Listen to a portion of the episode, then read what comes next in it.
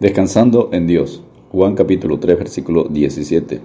Porque no envió Dios a su Hijo al mundo para condenar al mundo, sino para que el mundo sea salvo por él.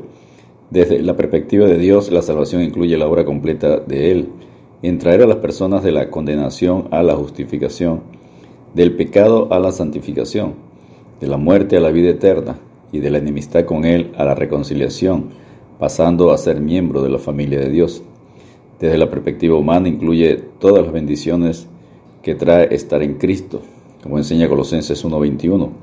Y a vosotros también queréis en otro tiempo extraños y enemigos en vuestra mente, haciendo malas obras, ahora os ha reconciliado. Punto número uno, ¿cuál es el alcance de la salvación? Se enfatiza en tres tiempos. Número uno, en el pasado, al momento de creer en Cristo somos salvos de la condenación del pecado, como enseña Efesios 1, versículos 6 y 7, para alabanza de la gloria de su gracia, con la cual nos hizo aceptos en el amado, en quien tenemos redención por su sangre, el perdón de pecados, según las riquezas de su gracia. Número 2. En el presente continuo, el creyente también está siendo salvado del dominio del pecado, santificado y preservado por Jesucristo, según Romanos 8:34. ¿Quién es el que condenará?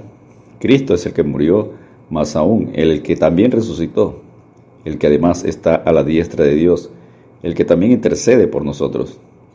Y debemos permanecer en la voluntad del Señor, como enseña Hebreos 12:14, seguir la paz con todos y la santidad sin la cual nadie verá al Señor.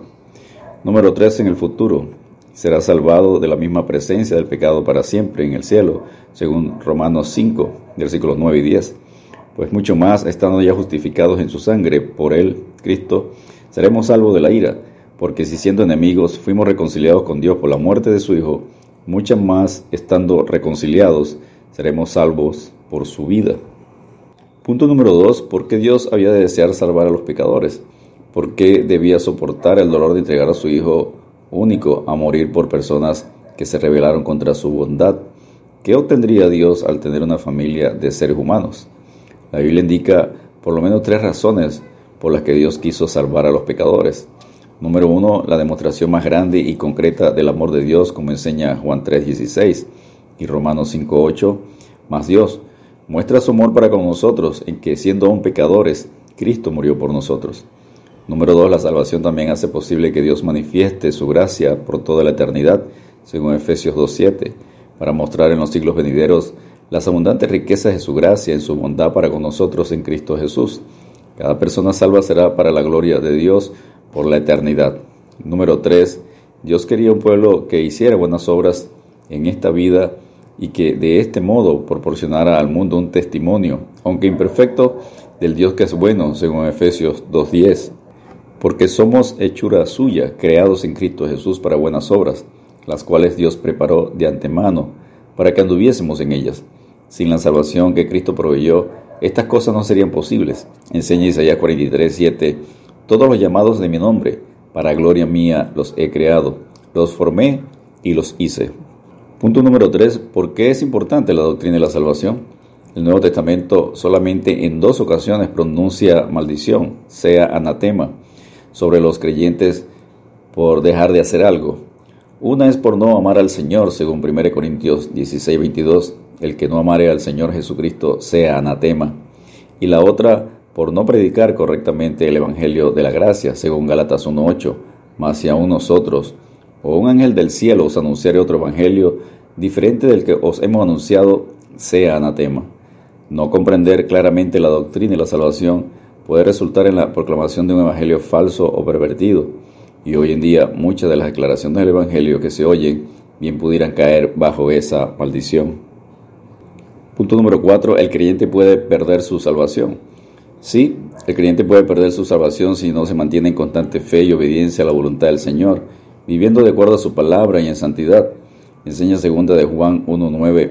Cualquiera que se extravía y no persevera en la doctrina de Cristo no tiene a Dios. El que persevera en la doctrina de Cristo, ese sí tiene al Padre y al Hijo. La carta a los Hebreos contiene por lo menos cinco advertencias de cómo un creyente puede perder su salvación.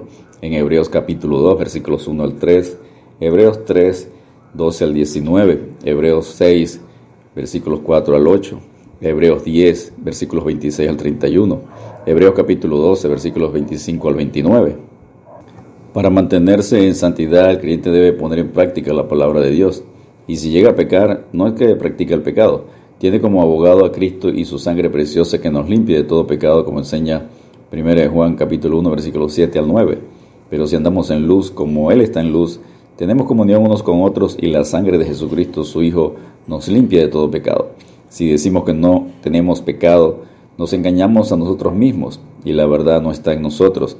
Si confesamos nuestros pecados, Él, Jesucristo, es fiel y justo para perdonar nuestros pecados y limpiarnos de toda maldad. Descansemos en Dios con Santiago 1.21. Por lo cual, desechando toda inmundicia y abundancia de malicia, recibid con mansedumbre la palabra implantada, la cual puede salvar vuestras almas. Dios te bendiga y te guarde.